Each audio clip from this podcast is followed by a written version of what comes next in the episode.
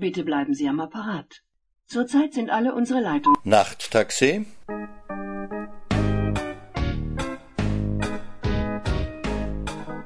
Nachttaxi ist der Literaturpodcast von Martin Auer. In dieser Ausgabe hören Sie Folge 6 des Romans Küss die Hand, gute Nacht, die liebe Mutter soll gut schlafen. In der Buchengasse sitzen sie beisammen. Die Tanten haben Kaffee gemacht. Für die Gäste machen sie ihn immer stark, mit echtem Bohnenkaffee drin. Die Gäste sind Genossen von den Tanten. Wenn es Genossen sind, sind es Sozialisten oder Kommunisten. Bei den Nazis heißt es Parteigenosse. Kann man eh reden vor die Madeln? Aber ja, die Madeln sind gescheit, Göttruder, die kennen sie aus. Sicher. Gerade so viel ist klar. Was in der Buchengasse geredet wird, das darf man nicht weitererzählen. Sonst droht den Genossen Wellersdorf das Anhaltelager. Da kommen alle hin, die gegen die Regierung sind. Sozialisten, Kommunisten, Nazis. Nein, Nazis nicht mehr, die sind jetzt erlaubt. Sonst ist nur christlich-sozial erlaubt. Wöllersdorf, das ist wohl sowas wie ein Waisenhaus, nur für die Großen und ohne Ausgehsonntag. Die Genossen sind aufgeregt. Sie haben die Küchensessel ins Zimmer gebracht, aber es reicht nicht. Sie sitzen auf den Betten, auf der Fensterbank, auf Schemeln. Der Rauch ihrer billigen Zigaretten füllt das Zimmer. Man muss den Schuschnigg jetzt unterstützen. Den Hahnenschwanzler, der die Todesurteile unterschrieben hat gegen die Februarkämpfer? Um das geht's jetzt nimmer. Jetzt geht's um Österreich. Wollt's heimgeholt werden ins Reich? Der Schuschnigg backelt doch eh mit den Nazis. Und die Rede im Bundestag? Rot-Weiß-Rot bis in den Tod. Reden schwingen kann bald wer. Der Schuschnigg will die Unabhängigkeit erhalten. Aber nur mit dem Bürgertum kann er das nicht. Das Bürgertum ist zu wankelmütig. Auf wen hätte er sich denn stützen sollen in Berchtesgaden? Solange er im Gegensatz zur Arbeiterschaft steht, muss er sich vom Hitler alles gefallen lassen. Sogar den Seyss-Inquart als Innenminister, einen deklarierten Nazi. Mit dem Bürgertum allein ist er machtlos. Das muss man ihm klar machen. Er muss ein Bündnis mit der Arbeiterschaft eingehen, die Parteien und die Gewerkschaften wieder zulassen. Das ist unsere Chance. Wir haben keine Chance. Der Hitler will Österreich unbedingt, der ist nämlich sonst pleite. Der will unser Erz, unser Erdöl, unser Aluminium und die Arbeitslosen, die will er auch zum Kanonengießen. Eben. Desto mehr müssen wir den Anschluss verhindern. Ohne uns kann er seinen Krieg nicht führen. Das müssen doch auch die Westmächte einsehen. Die müssen uns doch unterstützen, die müssen doch sehen, dass der einen Krieg will. Die Westmächte werden uns was blasen. Der Chamberlain ist zu feig, die Franzosen haben wieder mal keine Regierung und Amerika ist weit. Wenn uns wer hilft, dann die Sowjetunion. Die Sowjetunion ist auch weit. Ein neuer kommt herein, atemlos. Habt ihr's gehört? Volksabstimmung. Der Schuschnigg macht eine Volksabstimmung. Gerade ist im Radio gesagt worden, unsere Leute sind schon bei ihm, verhandeln wegen der Wiederzulassung. Und? Wie schaut's aus? Nicht so gut. Wie's ausschaut, fürchtet sich die Regierung vor uns noch mehr wie vor den Nazis. Und was werden wir machen? Na, auf jeden Fall mit Ja stimmen für Österreich. Erst die Unabhängigkeit, dann werden wir weitersehen. Die Genossen haben es plötzlich eilig, holen tief Luft, lockern die Schultern, haben jetzt jeder etwas zu erledigen. Beim Weggehen sehen sie alle jetzt größer aus als vorhin beim Kommen, beißen nervös auf die Lippen, schnippen mit den Fingern, aber irgendwas haben sie in ihren Augen, als ob sie auf etwas hoffen würden. Und für euch ist jetzt auch Zeit, Madeln, schaut's, dass weiterkommt, sonst machen euch die Freilands wieder Theater. Nehmt euch den Rest vom Gugelhupf mit, hab ich doch extra für euch gebrochen. Den könnt's unterwegs noch zusammenfressen. Wart's, ich tu euch noch einen Zucker drauf. Solange die Tanten noch eine Handvoll Mehl übrig haben und ein Ei, werden sie ihren Mädeln etwas Gutes backen, auch wenn sie arbeitslos sind und nur von der Stütze leben. Den ganzen Nachmittag hat sie keiner vom Kuchenessen gesehen. Nur die Bröseln wischt sich die Wicketant vom leeren Teller und schiebt sie sich schnell in den Mund.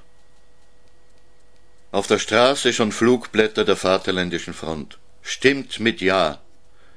Die Menschen tragen wieder ihre Parteiabzeichen. Ein Kreis mit drei Pfeilen durch. Noch einer und noch einer. Da auch. Das sind die Sozis. Dazwischen auch manche mit Hammer und Sichel, die Kummerln, die Bolschewiken.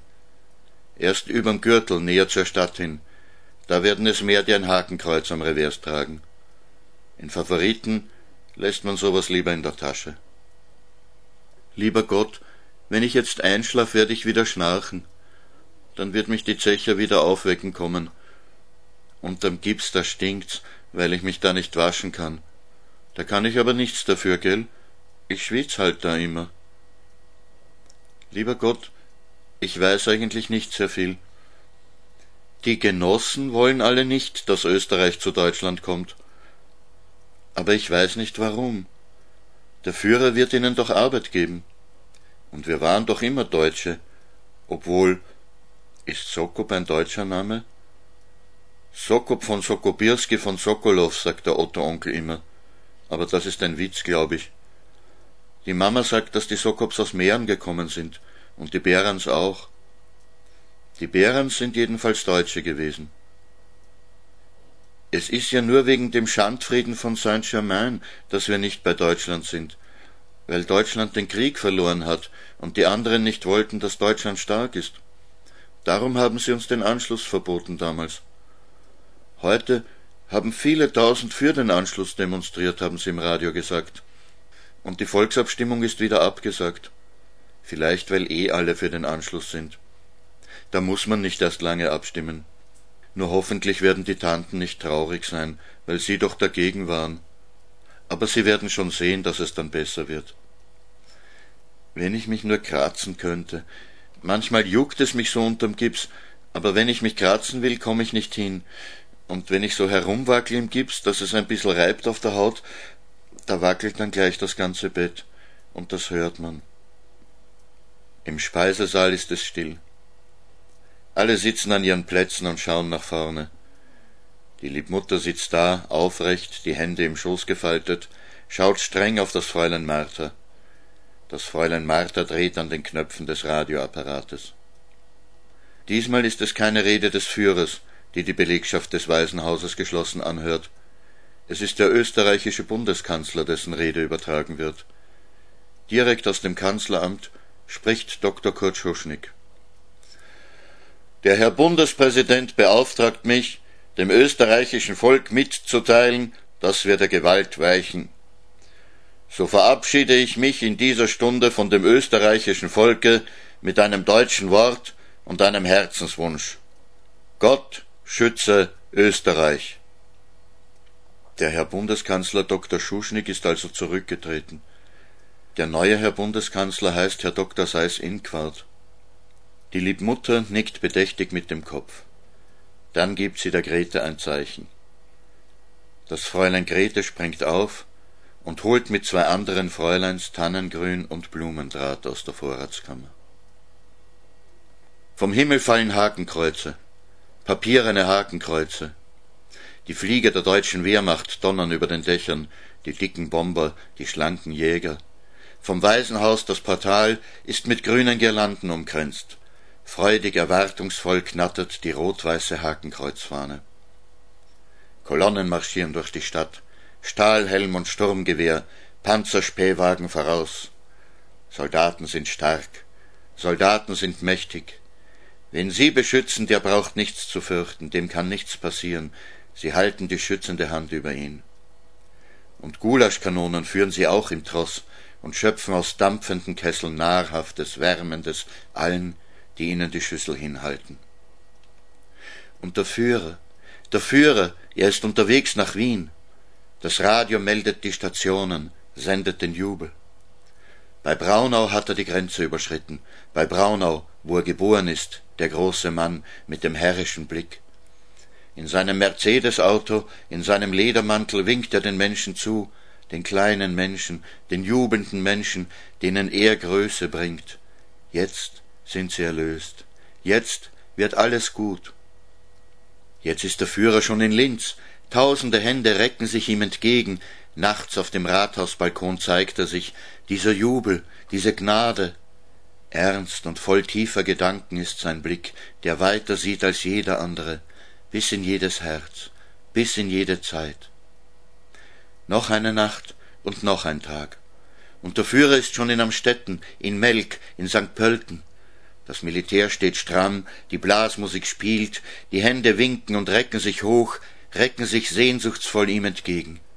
Und noch eine Nacht und noch ein Tag, und der Führer fährt über die Ringstraße hoch aufgerichtet in seinem Wagen, grüßt mit der gestreckten Rechten sein Volk.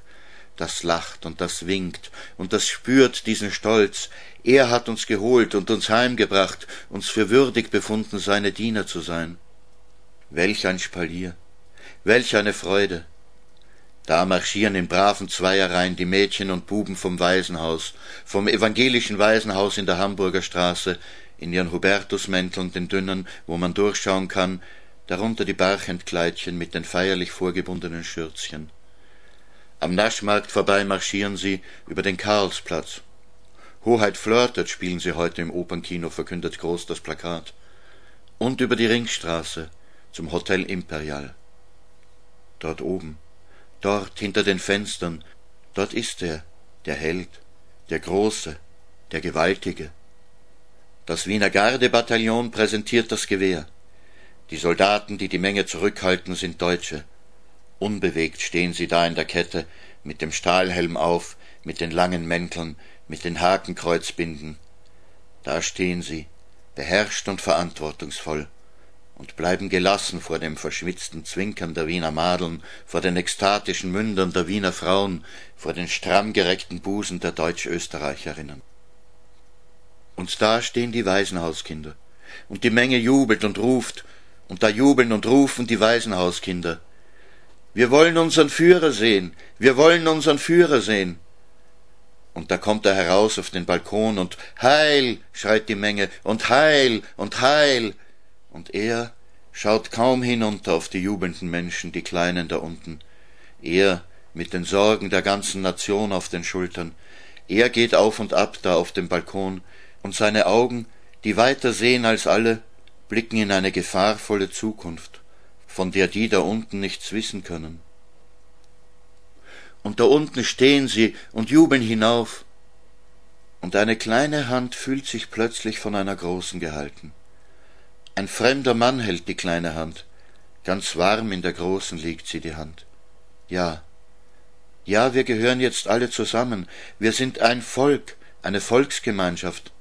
Da bleibt keines mehr draußen, bleibt keines allein, ausgeschlossen und ohne Beschützer, muss keines mehr nachts heimlich weinen, muss keines mehr Angst haben vor dem Alleinsein. Gemeinsam gehen wir jetzt voran, alle zusammen, eine Familie, eingehüllt in die gleiche Wärme, ein Volk, ein Reich und ein Führer. Aber die Tanten sind gar nicht froh, lieber Gott. Die Hildertant schaut ganz bitter drein, und die Wikitant schimpft dauernd nur auf die Nazi-Bagage, auf die Gackerlbraune. Den ganzen Tag schimpft sie und sagt, die gehören alle mit einem nassen Fetzen erschlagen. Den Otto-Onkel, den sehen wir jetzt nie, der muss sich wieder verstecken, sagt die Hildertant, weil sie ihn kennen, weil die Schutzbündler kennen sie. Und die Genossen werden von der Gestapo verhaftet. Die kommen nach Dachau, sagen sie, und Dachau ist noch schlimmer als Wöllersdorf. Lieber Gott, ich will nicht, dass der Otto-Onkel nach Dachau kommt, aber er soll doch nicht gegen den Führer sein. Das ist doch alles ein Irrtum, lieber Gott, gell? Die wollen in Wirklichkeit doch alle dasselbe. Lieber Gott, heut bin ich sehr traurig. Die Liebmutter hat uns alle bei der Hitlerjugend angemeldet. Nur mich haben sie nicht genommen. Das Fräulein Grete hat es mir gesagt. Sie haben gefragt, ja, wie ist das? Wir haben da ein Kind mit einer Rückgratverkrümmung, mit einem Gipsmieder. Und da hat man gesagt, nein, die nicht. Aber später dann, wenn ich gesund bin, dann darf ich auch zu den Jungmädchen gehen. Die Buben sind Pimpfe und die Mädeln sind Jungmädchen. So ist das bei der Hitlerjugend. Aber Kranke mögen die nicht, weil die deutsche Jugend muss kräftig sein und kerngesund. Lieber Gott, mach bitte, dass ich schnell gesund werde und den Gips nicht mehr tragen muss. Beim Bobby Bär Club war's auch so schön. Und jetzt haben die alle Kletterwesten gekriegt aus braunem Samt und Halstücher tragen die jetzt. Das ist alles spendiert worden von einem Vater. Da haben wir auch immer so schön gesungen beim Bobby Bär Club. von all unseres Kampfes Genossen, war keiner so lieb und so gut, wie unser kleiner Trompeter, ein lustiges Sozialistenblut, wie unser kleiner Trompeter, ein lustiges Sozialistenblut. Bei der Hitlerjugend singen sie das auch, aber mit Horst Wessel statt kleiner Trompeter. Wir saßen so fröhlich beisammen in einer so stürmischen Nacht, mit seinen Freiheitsliedern hat er uns so mutig gemacht. Mit seinen Freiheitsliedern hat er uns so mutig gemacht.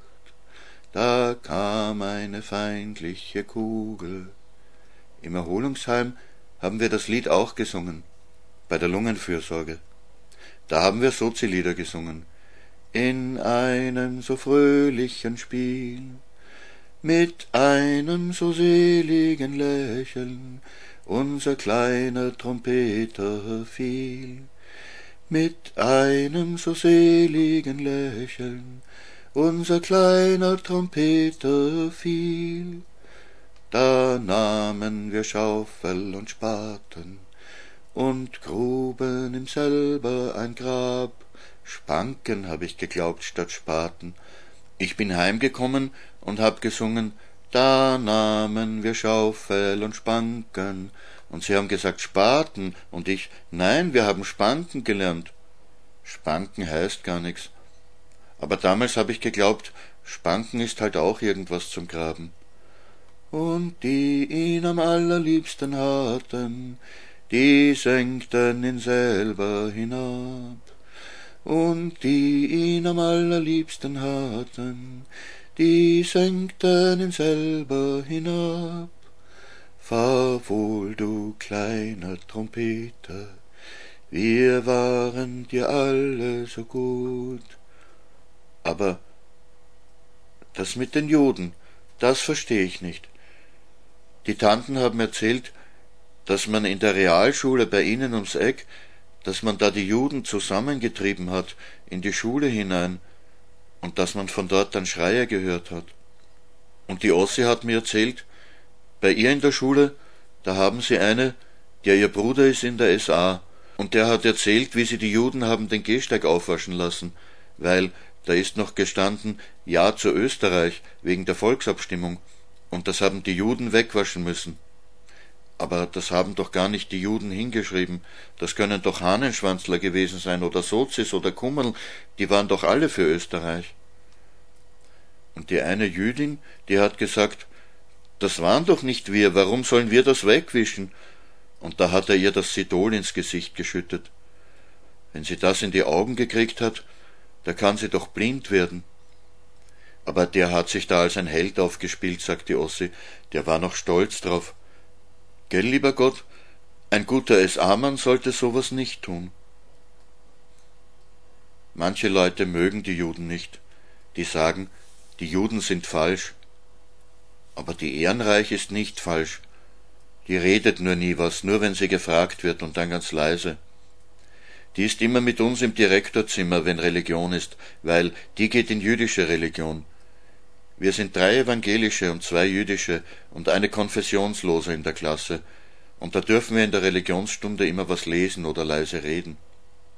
Aber die Schei, die ist nur halb jüdisch, weil bei der ist nur der Vater ein Jude, und die geht gar nicht einmal in jüdische Religion. Die ist gescheit, die weiß immer alles, aber ein freches Luder ist sie, eine Goscherte, keine Musterschülerin. Aber Goschert sind andere auch. Und die Ehrenreich, die ist so schön, die hat so schöne Haare, fast schwarz, die glänzen so, und so schöne Augen. Von der wär ich gern die Freundin, aber die redet ja nix. Das ist nicht gut, dass sie jetzt so bös zu den Juden sind. Aber der Führer, der weiß das wahrscheinlich nicht. Der Führer würde das niemals zulassen. Das ist ja gegen die Volksgemeinschaft. Die Wikitan schält die dampfenden Erdäpfeln. An der Hand, mit der sie das Messer hält, an der rechten fehlt der Zeigefinger. Den hat ja einmal eine Maschine abgerissen. Nur das erste Fingerglied ist noch da, ein runder Stumpf, der sich mit den anderen Fingern mitbewegt. Aber die Wikitant kümmert das längst nicht mehr. Volksabstimmung, dass ich nicht lach. Das war ja ein Kasperltheater, ein Frotzelei war das. Das durchschaut ja ein kleines Kind mit einem Wasserkopf, dass das eine geschobene Partie war. Wir kommen da rein ins Wahllokal, drucken sie uns gleich die Stimmzettel in die Hand und sagen, da können sie gleich in der Kreuzerl machen. Na, die Hilda druckt mich so beim Arm, dass ich nix sag, weil ich häng ja dem sonst gleich ein Goschen an, dass er sich dreimal im Gras hat, gell, und sagt ganz ruhig, Momental, zu was haben wir denn eine Wahlzelle da? Das ist eine geheime Wahl. Geben Sie her den Stimmzettel und ein Kuvert und wir machen das auch so, wie es sich gehört. Und dann sind wir halt nacheinander eine hinter die Pavlatschen. Na gell, schon der Stimmzettel. Bist du mit der am 13. März 1938 vollzogenen Wiedervereinigung Österreichs mit dem Deutschen Reich einverstanden und stimmst du für die Liste unseres Führers Adolf Hitler? Na, seit wann sind denn die mit mir per Du? Der Hitler hat mit mir nicht das erklärt, dass er mit mir per Du sein darf. Dem sag er dir nicht einmal du, wann ich ihm das Arschlecken anschaffert, weil das war mir schon zuwider.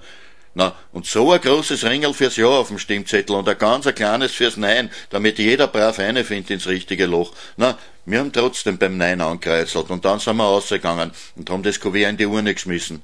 Na, die haben uns angeschaut, wie wenn sie uns fressen wollten, aber sagen haben sie nichts kennen, weil das ist Gesetz.